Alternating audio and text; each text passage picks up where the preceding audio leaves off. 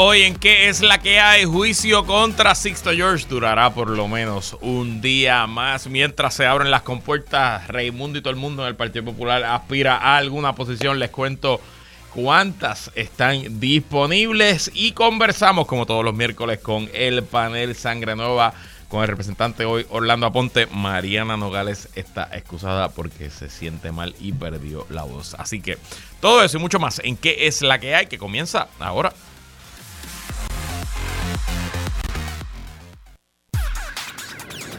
El análisis más potente y completo comienza ahora. Luis Herrero llega prendiendo fuego a los políticos y figuras que se atreven a dañar el país. Radio Isla 1320 presenta ¿Qué es la que hay? con Luis Herrero. Muy buenas tardes, bienvenidos y bienvenidas a ¿Qué es la que hay? con Luis Herrero por Radio Isla 1320. Hoy es miércoles primero de febrero del 2023. Estamos en vivo y en directo para todo Puerto Rico por el 1320 AM y su cadena para el mundo a través de radioisla.tv, nuestra aplicación para teléfonos Radio Isla Móvil y en facebook.com diagonal Radio Isla TV. Yo soy Luis Herrero y como siempre les invito a que me sigan en todas las redes sociales, twitter.com diagonal L Herrero, facebook.com, diagonal L Herrero, instagram.com, diagonal L Herrero. Y recuerda que este programa lo puedes escuchar en su formato podcast Búscalo como qué es la que hay en tu aplicación de podcast favorita para que me escuches cuando a ti te dé la gana y qué es la que hay de que vamos a hablar hoy día 342 de la guerra en Ucrania. Último día del juicio de Sixto George. No fue el último día, continúa mañana. Se abren las compuertas dentro del Partido Popular Democrático múltiples aspirantes se acomodan para la Junta de Gobierno y en el panel Sangre Nueva hoy solamente con el representante Orlando Aponte. Hablamos de los incidentes violentos en protestas en Aguadilla y la investigación cameral que él y la Comisión de los Jurídicos dirigen sobre el Departamento de Justicia. Pero bueno, antes de comenzar algunas noticias de interés. Durante el día de hoy se llevó a cabo otra búsqueda de otra inspección del FBI a una residencia del presidente Joe Biden. Específicamente hoy con la cooperación de sus abogados agentes del FBI. Eh, revisaron la residencia de playa de veraneo del presidente Biden en la playa Rehoboth Rehoboth, ah, no sé cómo se pronuncia, en el estado de Delaware. Eso es una playa de una residencia veraniega de vacaciones de la familia Biden. Y eh, informó hace poco el abogado personal del presidente, el licenciado Bob Bauer, que el FBI no encontró ningún documento en ese hogar con eh, marca de que fuera mm, confidencial o secreto. Eh, pero dice también que el FBI se llevó unas notas ah, escritas a mano por el presidente y otros materiales para revisar en el futuro. La búsqueda tomó tres horas y media y se eh, llevó a cabo en coordinación y cooperación con los abogados del presidente, según el licenciado Bauer. Obviamente, como saben, esto es parte de la investigación que hace un fiscal especial que fue nombrado por el secretario de Justicia Merrick Garland hace varias semanas para investigar si el presidente Biden cometió algún delito al eh, tener en su posesión, en su oficina y en su residencia principal casi una docena de documentos marcados como confidenciales o secretos. Y quedándonos en noticias federales, el Banco de la Reserva Federal hoy y su presidente Jerome Powell anunció el octavo aumento en la tasa de interés, un aumento de 0.25%, es el octavo en un año, como le hemos explicado varias veces, el Banco de la Reserva Federal es el banco de los bancos, los bancos comerciales en los Estados Unidos, todos cuando necesitan pedir dinero prestado se lo piden a la Reserva Federal que le cobra la tasa de interés que establece el Banco de la Reserva Federal y ese dinero que los bancos piden prestado lo utilizan para prestárnoslos a nosotros, ya sea a través de hipotecas, préstamos de auto, tarjetas de crédito o pues la infinidad de, eh, de eh, productos financieros que ofrecen los bancos Así que cuando se aumenta la tasa, la Reserva Federal aumenta la tasa de interés, pues los bancos van a consistentemente, eh, consecuentemente aumentar la tasa de interés de los productos y por eso, eh, básicamente desde, perdóneme, desde la pandemia, la tasa de interés estaba en eh, casi en 0%, pero pues eso genera inflación y de las maneras más efectivas en que los bancos de reserva, no solo el Estados Unidos, en general en el planeta, luchan contra la inflación, pues aumentando la tasa de interés porque hacen el dinero más caro. Si es más caro dar prestado, pues es más caro conseguir dinero y eso en teoría baja la inflación y en efecto lo estamos viendo en la práctica, que la inflación, número que nosotros compartimos aquí todos los meses cuando se publican, aunque sigue muy alta y a niveles históricos viene bajando esencialmente desde junio para acá. Cada mes la inflación ha bajado un poco menos, ha bajado más eh, y se ha ido eh, controlando, aunque todavía está muy alta, está en casi 6%. El objetivo histórico de la Reserva Federal es una tasa de interés, una inflación anual entre el 2 y el 3%. La diferencia de que los aumentos anteriores en la tasa eran de 0.75% y este aumento anunciado hoy fue de 0.25. El eh, presidente de la Reserva Federal, Jerome Powell, dio a entender que, eh, eh, que vienen más aumentos todavía en lo que queda de año y que la lucha contra la inflación continúa. Los mercados en Estados Unidos respondieron neutrales a, a, este nuevo aumento, tanto el Dow Jones como el S&P 500 aumentaron o se quedaron esencialmente igual. Y en noticias que usualmente discutimos el viernes pop, pero que le va a dañar la tarde a muchas personas. Escucha esto. Em, Netflix, el gigante del streaming, me están mirando aquí en el control bien triste, anunció que en marzo se acabó el pan de piquito.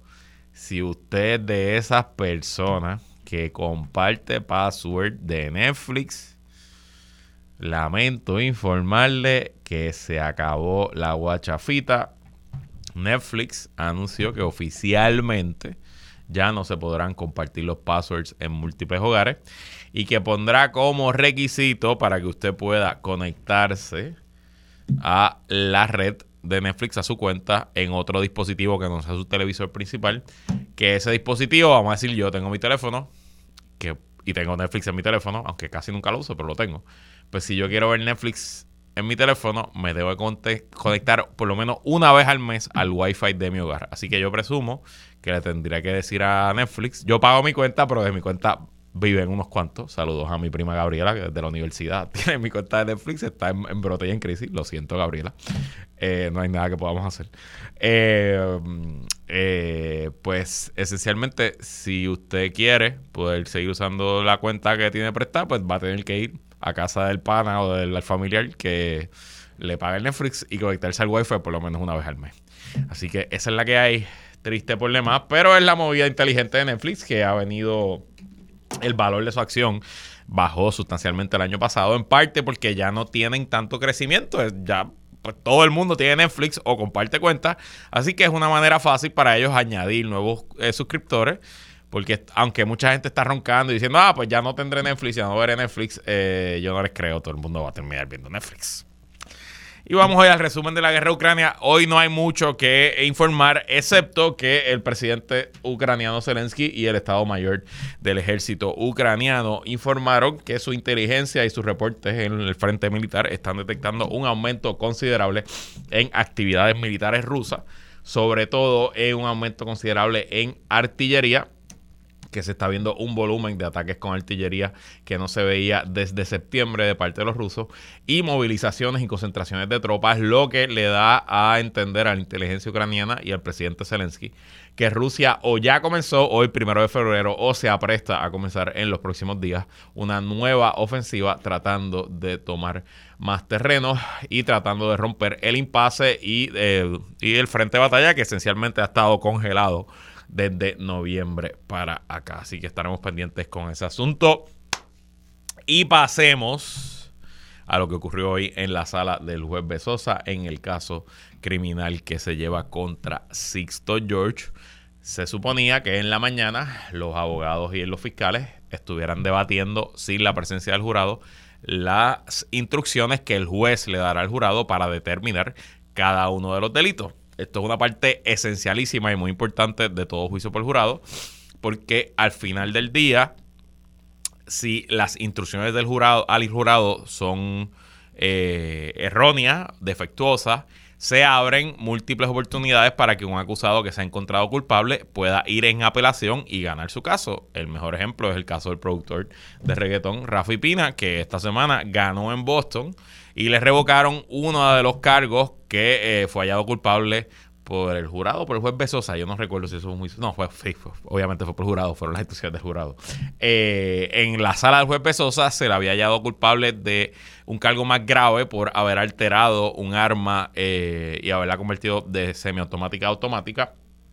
Y el tribunal de Boston determinó que las instrucciones que se le hicieron al jurado no eran correctas y que eh, no debió haber sido hallado culpable de ese delito, que era el más grave de los dos por el cual fue hallado culpable, y Rafi Pina, que estaba sentenciado a casi cuatro años de cárcel, pues muy probablemente ahora cumplirá un año casi dos y será liberado entonces yo creo que a finales de este año, a principios del próximo. Pero eso no ocurrió porque eh, el licenciado, eh, el abogado de defensa, el licenciado Castro Lang, llegó allí esta mañana y le dijo al juez que tenía laringitis y que no podía hablar y que no podía hacer su closing statement. Eh, así que eso abrió otro debate. Al final el juez no le dio la razón, pero se atrasó suficiente todo el asunto para que hoy no se dieran los argumentos finales de los abogados, así que hoy ni la fiscalía ni la defensa cerró sus argumentos, tampoco se impartieron las instrucciones al jurado, así que será mañana que ocurran ambas cosas, los closing statements las instrucciones al jurado y entonces quizás mañana en la tarde el jurado comienza a deliberar, si no será mañana, será el viernes. Veremos si tenemos predicto esta semana. Si no lo tenemos esta semana, seguramente lo tendremos la semana que viene.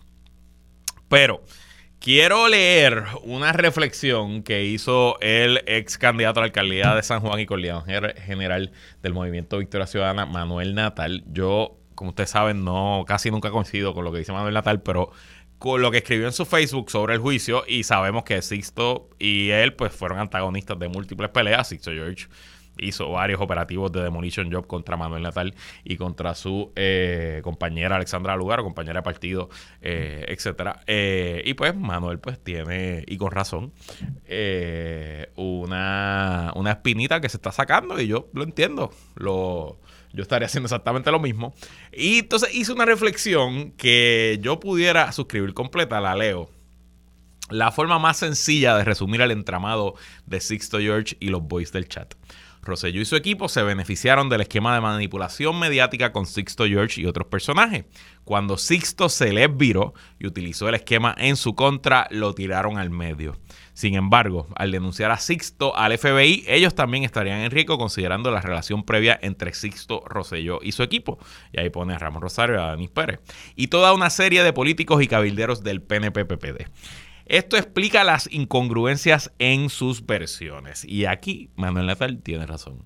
La realidad es que todo el que ha pasado por allí,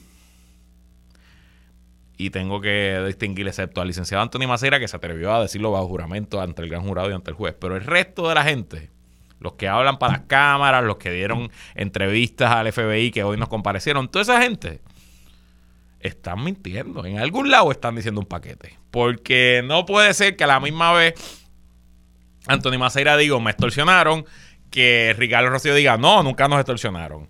A la misma vez no puede ser que no haya habido ningún pago de extorsión, pero a la misma vez haya habido un pago de 200 mil dólares de parte del Comité Rosselló a Sixto George. Así que en general esto se trata de una madeja de mentirosos eh, y algunos diríamos hasta mentirosos patológicos. Sigo con la reflexión de Natal. Todo lo ocurrido a partir de la última semana de julio del 2019, incluyendo lo que hemos visto en las pasadas semanas durante el transcurso del juicio, ha respondido al acomodo de la verdad, entre comillas, de acuerdo a la conveniencia de cada uno de los implicados utilizando una de las frases favoritas de Sixto George, es una película que han ido armando según se les confronta con la evidencia y de acuerdo con la movida de sus co-conspiradores. Por eso Ricardo Rosselló dice una cosa, Anthony Maceira dice otra, Ramón Rosario otra, Denis Pérez otra, Gary Rodríguez otra. Cada cual hace su mejor intento para quedar bien luego de los hechos. En ese sentido, ese sentido, reafirmando que fue parte del esquema, a quien único se le puede reconocer algún grado de valentía es a Maceira, quien se sentó a testificar bajo juramento, lo que les dije al principio. Claro, bajo la protección de fiscalía, quien solo le preguntaría sobre asuntos relacionados a probar el caso contra Sixto George y de ninguna forma lo expondría a autoincriminarse o a tirar al medio a un pescado grande, como sería el propio Ricardo Rosselló. Y ese punto es importante que hace Natal aquí. Porque si lo que hemos visto del rompecabezas que nos ha presentado la fiscalía en su caso y de la manera en que la defensa intentó destruir ese rompecabezas sin considerar verdad que la defensa nunca no presentó ningún tipo de evidencia. Lo que estamos viendo aquí es que el gobierno federal decidió vivir y morir con el testimonio de Maceira. Sin Maceira no hay caso. Y al momento que el gobierno decidió acusar, pues ellos tenían que proteger a Maceira sobre cualquier otra consideración porque no podían hacer nada más. No podían traer a Ricardo Rosselló, según lo que leímos ayer aquí del artículo del Centro Premio Investigativo, porque su testimonio Rosselló básicamente destruye la teoría del gobierno. Ah, a lo mejor Rosselló está mintiendo, pero el gobierno no lo acusó de, perjurio, el gobierno no lo acusó de mentirle a un agente. Así que, eh, eh, obviamente, pues eso está ahí. Así que, interesante, ¿no? Como en este caso hay un pacto por obligación entre el gobierno y Antonio Maceira. Eh, al final, vuelvo a la reflexión de Natal, todos, incluyendo el acusado, el testigo estrella, a Rosselló y a todos los participantes del esquema que ahora analiza los hechos de los cuales fueron parte, desde la neutralidad de un puesto como comentarista, se saldrán con las, con las suyas. Lo irónico de toda la situación es que además del sistema judicial, gran parte de este enlace cerrará responsabilidad de la propia prensa. Algunos inocentemente, otros porque están salpicados dice aquí, referencia a charra al pop culture, terminan siendo la pieza final para la impunidad. Y tiene mucha razón ahí también Manuel Natal, porque después de todo, y lo venimos venido aquí analizando toda la semana, eh, no todos los productores son como Sixto George, ni mucho menos, no todos los medios son como los medios que administraba Sixto George, pero hay muy pocos secretos en esta industria en un país tan pequeño. Y la gente sabe, sobre todo los que estamos aquí y todos los días trabajamos en los medios, la gente sabe en quién se puede confiar y en quién no. La gente sabe quién está a la venta y quién no. Y quizás allá afuera, pues el país está muy ocupado con sus temas, con su situación personal, su situación económica, su situación profesional y nadie tiene tiempo para estar muy pendiente. Pero los que saben, saben. Y venir a alzar las manos y hacerse los tontos se ve feo para la foto. Veremos qué decide el jurado. Yo sigo pensando que el gobierno aquí no ha aprobado su caso. Pero yo no soy jurado. Eh, y creo que el gobierno en sí trajo un caso malo. Un caso sin los elementos. Y un caso a que le faltó el testimonio bajo juramento y frente a su jurado de Raúl y Maldonado y de Ricardo Rosselló. Eso no me cabe duda.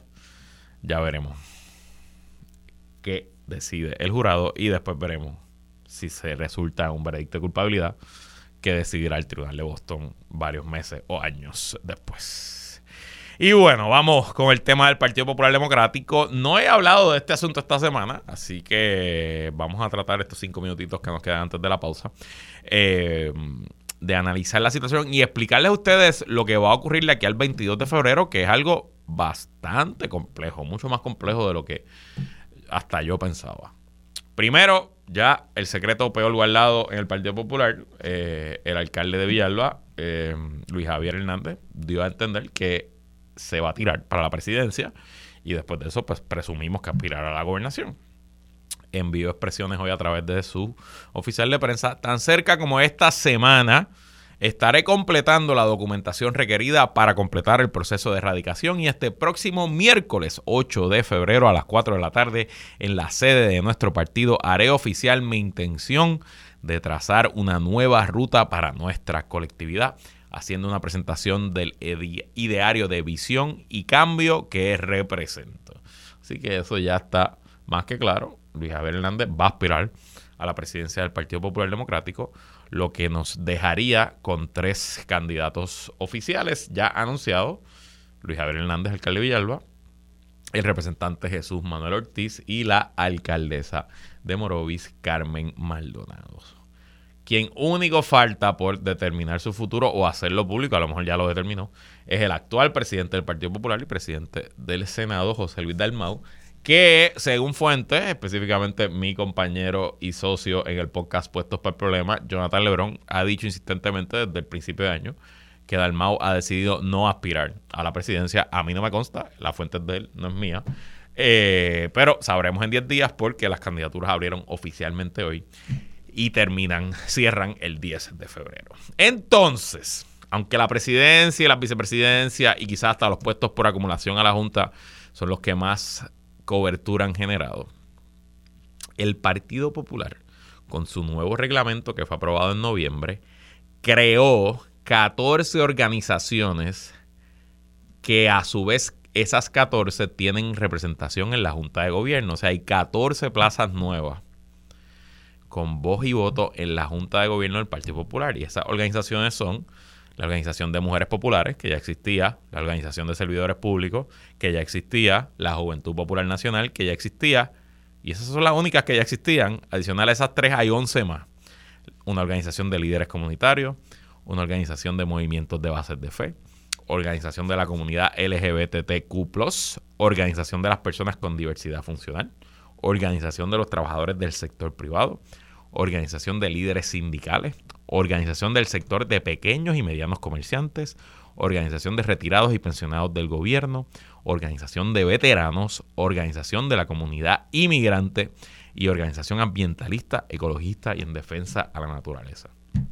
Y a mí me parece fantástico que existan todas estas organizaciones dentro del Partido Popular y ojalá sean 14 organizaciones repletas de miembros y miembros activistas, que sean vocales, que estén vivos, que se muevan, que nunca paren.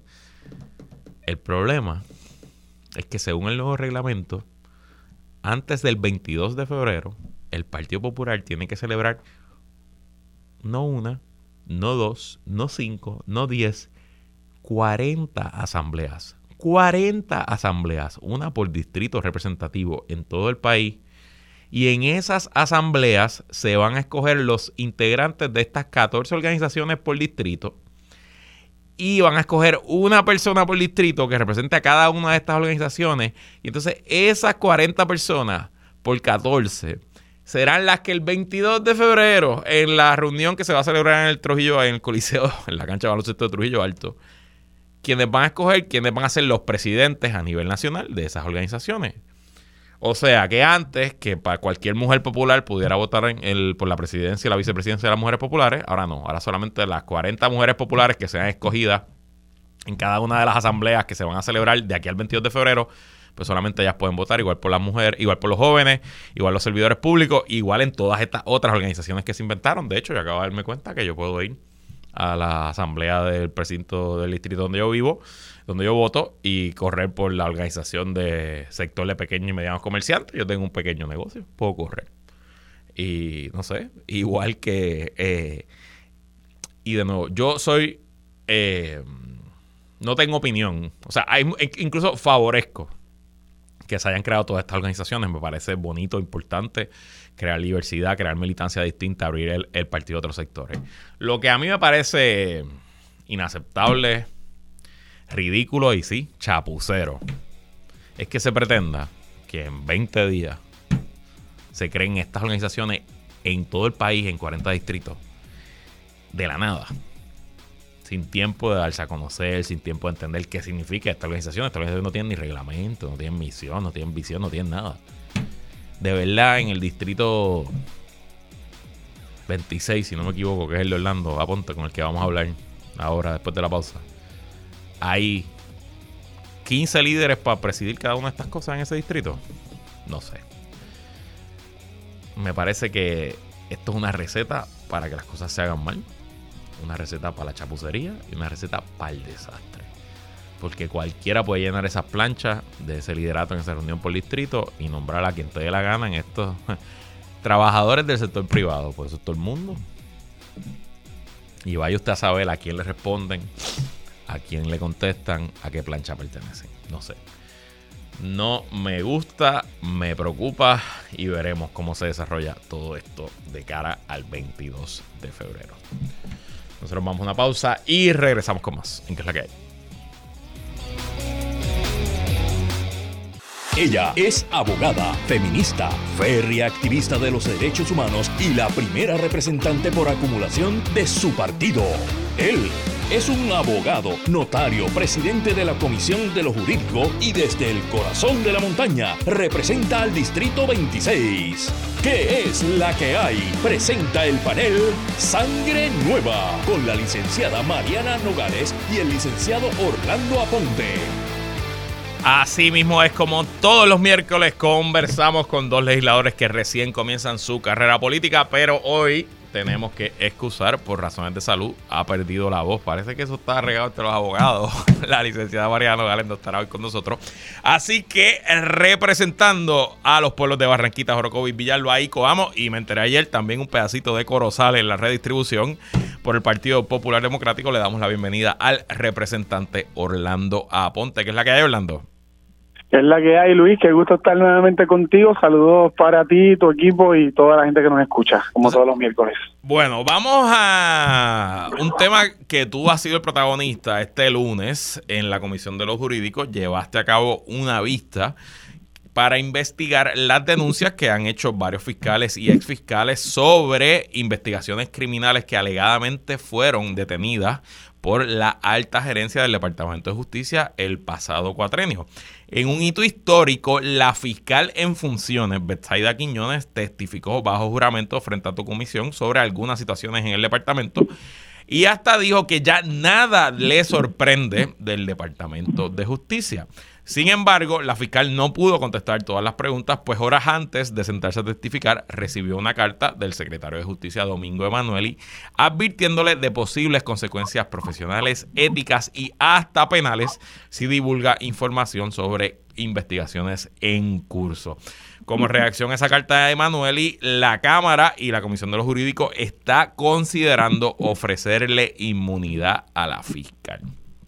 Orlando, esta semana ha habido un montón de noticias, el juicio de Sixto George, eh, la pelea entre Jennifer González y Pedro Perluisi, quizás esto ha pasado un poco por debajo del radar, así que para los que no estén al tanto, cuéntanos qué pasó en la Comisión de los Jurídicos el lunes y cuáles son los próximos pasos. En efecto, Luis, el pasado lunes celebraron una vista pública de la Comisión de los Jurídicos para investigar estas alegaciones. Estas alegaciones son bien serias. Desde que las escuché, públicamente como lo, hizo el pueblo de Puerto Rico, eh, sentí la conveniencia, la necesidad de activar la comisión para investigarlo. En aquel momento, eh, recordarás que teníamos las manos llenas con un sinnúmero de proyectos. Esto fue entre octubre, noviembre, que está el sesión, y pues me, me comprometí, ¿verdad?, conmigo mismo y con los miembros de la comisión a atenderlo tan pronto regresábamos a esta sesión. Entonces, eh, luego de ser citada, como tú explicas, ella, ella ha sido contundente, eh, donde ha explicado pues que cuando estaba Olga Castellón, eh, que como jefa de fiscales, y estaban bajo la dirección de Wanda Vázquez en el Departamento de Justicia, se le ordenó detener investigaciones tan sensitivas como casos de asesinatos. Eh, lamentablemente ella, pues, luego de haber hecho gestiones con su, su jefe inmediata, la, la jefa de fiscales, la eh, fiscal de distrito de San Juan, explicando, mira, yo no, no, no comprendo las razones por las cuales me están diciendo que no puedo entrevistar estos testigos, obtener estos peritos para poder eh, pues esclarecer o eh, descartar teorías, por ejemplo, ¿verdad? Eh, nunca le dieron una respuesta. Ella dice que en más de cinco ocasiones pidió autorización para poder entrevistar a estos testigos o para poder eh, continuar el curso de investigación.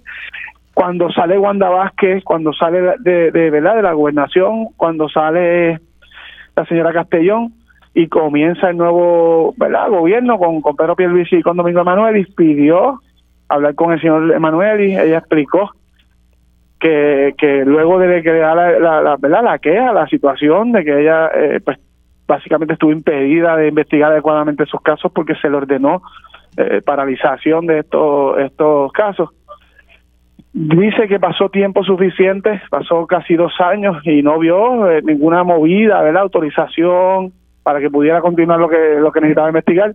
Y ahí es que decide hablar públicamente. La, la importancia eh, entre verdad entre muchas de esta vista es que se hizo eh, con ella estando bajo juramento. Eso implica obviamente pues muchas connotaciones. Ella se expone a un, un delito de perjurio si ella no estuviera diciendo la verdad. Ella eh, se pone un sinnúmero de sanciones si se demostrara que ella no está eh, divulgando esta información con, con certeza, con claridad, con, con ¿verdad? Que, que no sea cierto. Y nosotros ahora proponemos poder extender, indagar más, ir más a fondo, porque es algo bien, bien preocupante y para eso necesitamos que ella no tenga reservas y que ella pues no hable en términos generales de que le paralizaron una investigación, que le impidieron entrevistarse con testigos, que le impidieron o le desautorizaron obtener órdenes necesarias para poder eh, investigar adecuadamente, sino que eh, hay que ir sobre ciertos hechos específicos para entender las circunstancias de estas paralizaciones que sin duda son irregulares, pero hay que ver eh, cuán, mm, cuán importante era o en qué circunstancias se dieron para ver si también son ilegales. No necesariamente porque haya una irregularidad significa que es ilegal y por eso es que consideramos y vamos a celebrar una vista pública la próxima, perdón, una vista ejecutiva la próxima semana para puertas cerradas poder obtener información los miembros y determinar con ese ofrecimiento de pruebas si se le va a autorizar un, un acuerdo de inmunidad para que pueda hablar sin reserva alguna. Y te pregunto, ¿verdad? Porque esa figura de la inmunidad a un testigo en la legislatura suena medio extraño. No sería la primera vez que en Puerto Rico ocurre. Eh, de hecho, sin la inmunidad a un testigo no hubiera pasado las investigaciones del Cerro Maravilla, ¿no? Que es lo, pues, lo más famoso del poder investigativo legislativo en, la historia constitucional de Puerto Rico. Pero refrescame la memoria a mí, que yo te confieso que desde que estudiamos juntos allá y cogimos a la que yo creo, no sé si fue constitucional con Helfer, alguna de las clases que habló de esto, eh, pues obviamente no he trabajado con este asunto ¿Cómo funciona la inmunidad legislativa? ¿Qué efectos tienes y cómo se otorga? O sea, esto eres tú desde la Comisión de los Jurídicos que le dices, ¿tienes inmunidad? ¿Cómo, cómo se hace? ¿Cuál es el proceso? Luego de precisamente lo que ocurre en Maravilla, la legislatura en los años 90 aprueba una legislación, la ley 29 de 1990, que lo regula y codifica había diferentes métodos en los cuales, por ejemplo, el Departamento de Justicia podía conceder inmunidad, la Asamblea Legislativa también, pero cuando se logra codificar es a partir del 1990. Hay un artículo, el artículo 8, que específicamente establece el procedimiento. En este caso, pues, la legislatura, en su poder inherente de hacer investigaciones, de determinar que ese testigo es, esencial y ese testimonio para que pueda conducir o continuar una investigación, puede aprobar una resolución el cuerpo por mayoría. La Cámara de Representantes, que es la que en este momento está haciendo la investigación, eh, tiene ahora mismo, porque yo presenté una resolución que está pendiente de ser evaluada y ser aprobada para conceder esta inmunidad. Para hacer eso, primero la, la comisión que está integrada por miembros de todas las delegaciones va a hacerle preguntas, va a escuchar lo que ella tenga que decir y en la comisión, antes de pasarle al cuerpo, va a determinar si en efecto está de acuerdo que se le brinde esta, esta inmunidad. Una vez la comisión eh, eh, discuta o decida que es conveniente, que es necesario para poder tener eh, más información, más documentos para que podamos esclarecer esta situación, se aprobará en el cuerpo y automáticamente la persona queda eh, liberada o relevada de cualquier exposición a, sanciones penales, sanciones civiles, sanciones eh, administrativas. En el caso de ella, eh, es un poco atípico porque la gente se, se piensa, mira, le están dando inmunidad es a un coautor de un delito, a un criminal, es a un delincuente. De hecho, ayer tuve un diálogo con un compañero abogado que, que no comprendía que las eh, los acuerdos de inmunidad no solamente se, le, se dan a los delincuentes, también hay testigos que no necesariamente cometen delito, pero que si son expuestos a algún tipo de represalia o algún tipo de sanción, también puede puede concederse esta inmunidad. O sea, es como cuando nosotros estudiamos la Escuela de Derecho, se nos decía, el que puede lo más, puede lo menos.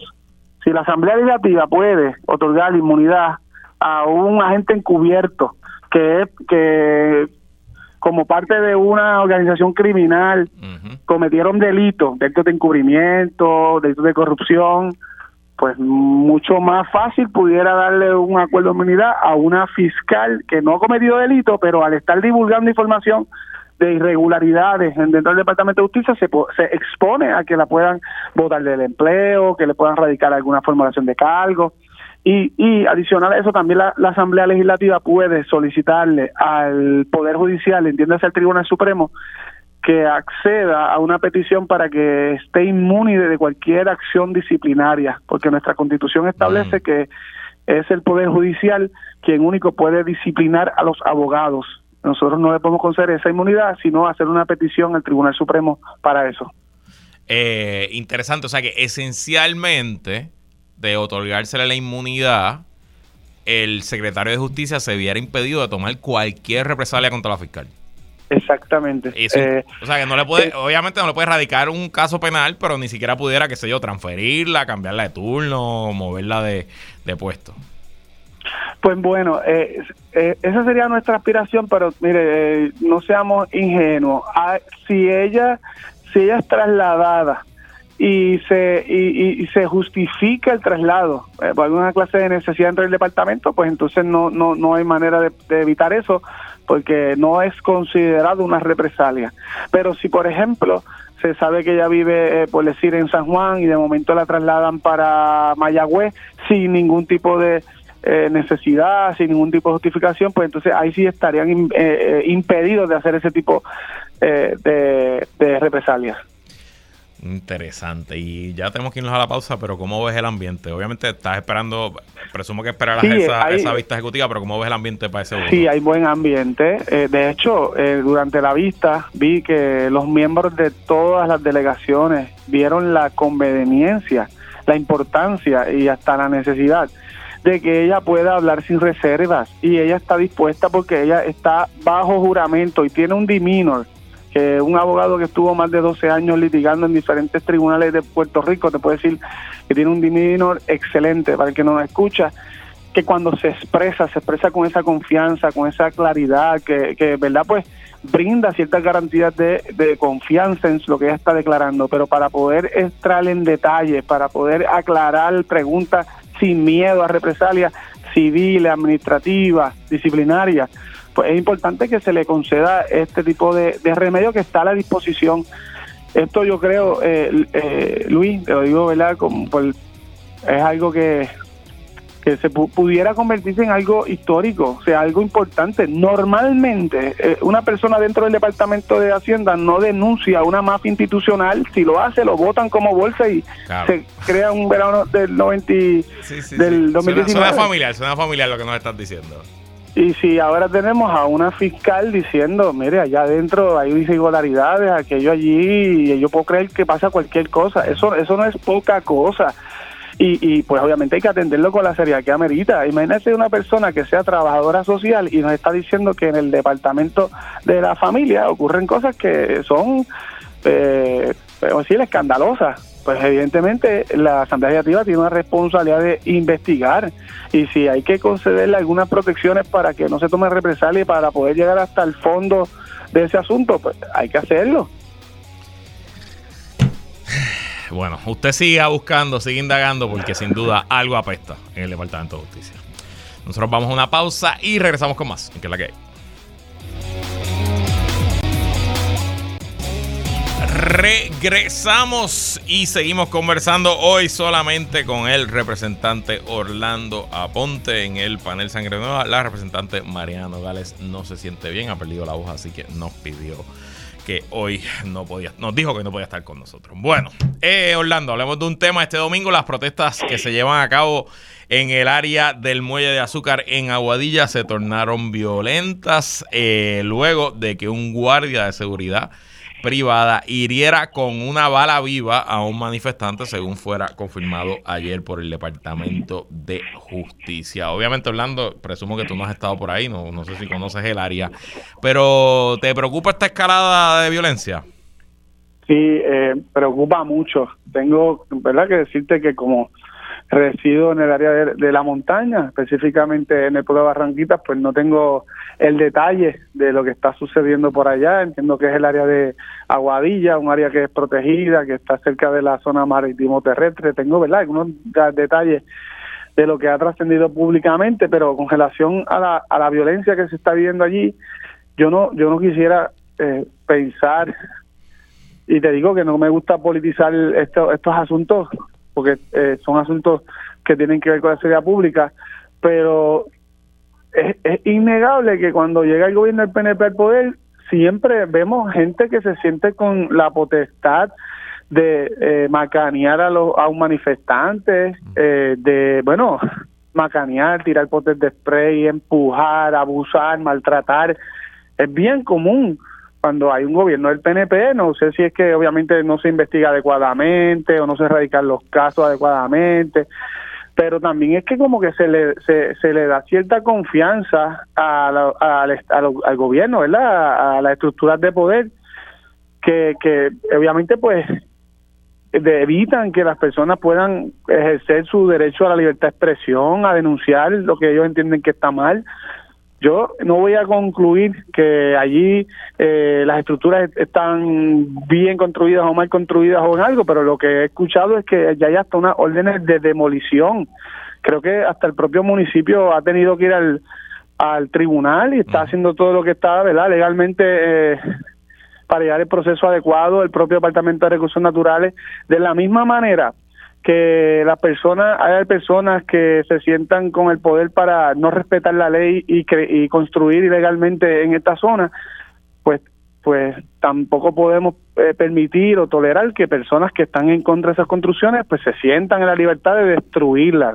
Yo sí llamo al, al orden, ¿no? A seguir los canales correspondientes, pero me parece peligrosísimo, o sea, increíble que el simple hecho que una persona esté dañando, vamos a asumir, ¿verdad? Que estaban dañando propiedad o que estaban tumbando un portón. Es inaceptable que alguien se sienta con autoridad para dispararle y herirle a un manifestante. A lo sumo, pues saque un video, una foto, llame a la policía, arréstenlos y radíquenle en algún cargo por daño a la propiedad, pero pero disparar sabe, eh, básicamente exponer la vida de una persona, matar a alguien porque usted estaba protestando o porque usted estaba empujando una vela o vamos, cogiendo hasta, vamos a exagerar, yo no vi eso, pero vamos a decir que hasta con un marrón y tumbar una pared de bloque, matar a la persona, dispararle, eh, de verdad que es bien peligroso y el gobierno tiene que cambiar esa retórica, tiene que ya hacer un llamado, ¿verdad? Obviamente al orden, eh, si hay que si hay que acelerar para que esas órdenes de, de, de, demolición, pues mire, pues el gobierno va a tener que, que, tomar acción para que esto no llegue, porque no queremos llegar a una a una tragedia. Mira, varias cosas, ¿verdad? Y, y, y, ayer lo hablaba con, con Wari y con Esteban en el martes de contingencia. Primero, para aclararte, eh, no es un área protegida. Esto es un área, son propiedad, es una propiedad privada que, que está en la cueva de. Sí, por eso. Lo que pasa es que la cueva está ahí, pero, pero las propiedades siempre han sido privadas. De hecho, como ahí está el muelle de azúcar, esa propiedad fue por más de un siglo. Eh, los dueños fueron la Central Coloso. Eh, y de hecho usaban las propiedades para almacenar azúcar allí, que luego pues se, se exportaba a través del muelle del azúcar. Eh, de hecho, al, lado de la propiedad, ahí está el taller de obras públicas estatal de la región de Aguadilla. Ahí está la maquinaria pesada del DITOP hace décadas, ¿verdad? Eso no, no es un área de playa, etcétera, que, es un poquito también eh, la, manera en cómo se explican las cosas versus lo que, lo que es en la realidad. Eh, y sin duda, a mí, lo, a mí me preocupa por un lado la escalada en la retórica, y yo distingo a Mariana, porque Mariana hace las cosas bien, pero pues tú tienes una persona como él, es el Molina, que va allí a agitar las masas, a buscar el protagonismo, a tratar de generar cobertura para adelantar sus intereses políticos, y lo que hace pues es provocar una confrontación. Pero por otro lado, que entonces existan agencias de seguridad privada en este caso, que es importante, ¿verdad? Tú hablaste de los macanazos, ¿verdad? La policía da macanazos y suelta gases lacrimógenos, pero aquí las agresiones han sido de, de guardias privados, que se sientan en la libertad de, mandar como si esto fuera el viejo este y de soltar tiros, 15 tiros, brother, no fue un tiro, fueron 15. Pues, pues cuando uno ve eso, pues me preocupa la escalada de violencia y retórica de parte y parte y no tenemos un muerto hoy por un milagro, porque pudiéramos tener un muerto, podríamos tener cinco muertos hoy. Y quién sabe cómo sería la reacción y dónde estaríamos hoy. Así que, número uno, el primer llamado es a la policía y a justicia. A mí me parece increíble que sea miércoles primero de febrero, hayan pasado más de 72 horas y aquí no acusaba a nadie de nada. Y yo sé que las investigaciones toman tiempo, pero mínimo de usar, de, disparar un arma, yo presumo que hay varios delitos que se pueden sacar de ahí. El artículo que era, ya cambió, pero el artículo 5.15 de la ley de armas, o sea, realmente no se puede sacar un arma, apuntar y disparar. Ah. Obviamente en defensa propia, pero por lo que tú dices que, y, lo, y concuerdo lo segundo, el hecho de que una persona, vamos a, porque es verdad, puedo también este asumir que allí hay unas personas que llevan una agenda política y, tratan de provocar unos enfrentamientos pero la eh, sacar un arma y hacerle esa cantidad de donaciones eso no eso no sé yo no lo, no encuentro notificación de ninguna manera y que el gobierno no haga nada todavía eh, pues yo no quiero que llegue a mayores. Y lo otro que me parece absurdo es que habiendo una orden de demolición que no hayan bajado, faltan dos permisos para demoler las estructuras y las estructuras no estamos hablando de un edificio de ocho pisos estamos hablando de un un ranchón para guardar caballos y un área como una terraza, un gazebo para hacer actividades. O sea, que no es que estamos hablando de que ahí hay que demoler, que hay que meter maquinaria pesada. Estamos hablando de algo relativamente sencillo. Y obviamente esa dejadez, esa lentitud, esa burocracia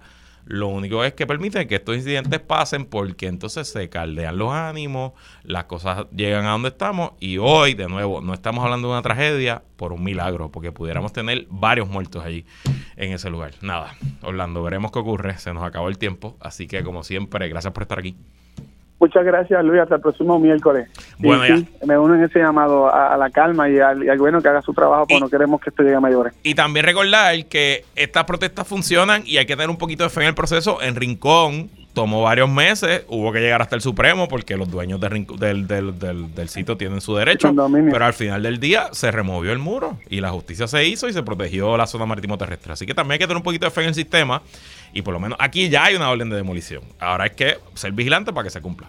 Nada, gracias por estar aquí. Muchas gracias. Nos despedimos hasta mañana. Quédese con nosotros. La mejor programación y análisis de la radio puertorriqueña continúa en Radio Isla 1320. Cuídense mucho.